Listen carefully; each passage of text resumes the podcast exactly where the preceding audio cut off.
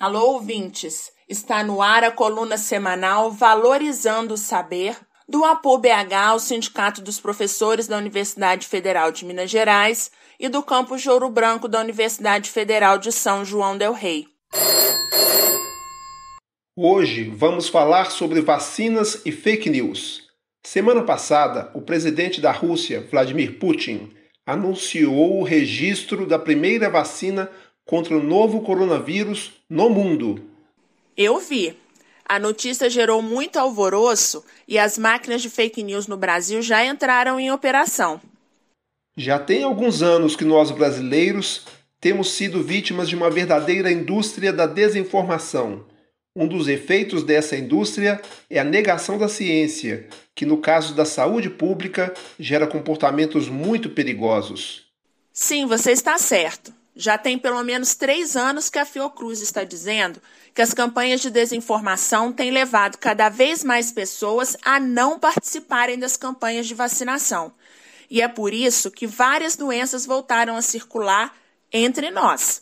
Mas no caso da vacina russa contra a Covid-19, realmente ainda não há muita informação. Isso é verdade. A infectologista Raquel Stutt, integrante da Sociedade Brasileira de Infectologia e professora da Unicamp, falou ao jornal Brasil de Fato que a Rússia não divulgou para a comunidade internacional dados sobre os processos de validação da nova vacina. É, mas isso tem uma explicação. A produção de uma vacina contra a Covid-19 virou uma corrida científica e tecnológica. O país que sair na frente pode ter grandes vantagens políticas e econômicas sobre os outros países.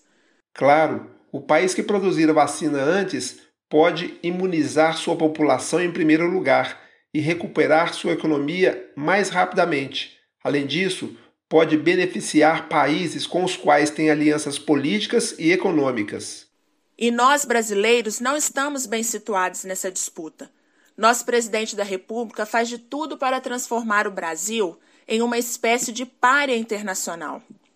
Ele age como o adulador do presidente norte-americano de extrema-direita Donald Trump, enquanto agride a China, que é o principal parceiro comercial do Brasil e um dos países que lidera as pesquisas para o desenvolvimento de uma vacina para o novo coronavírus.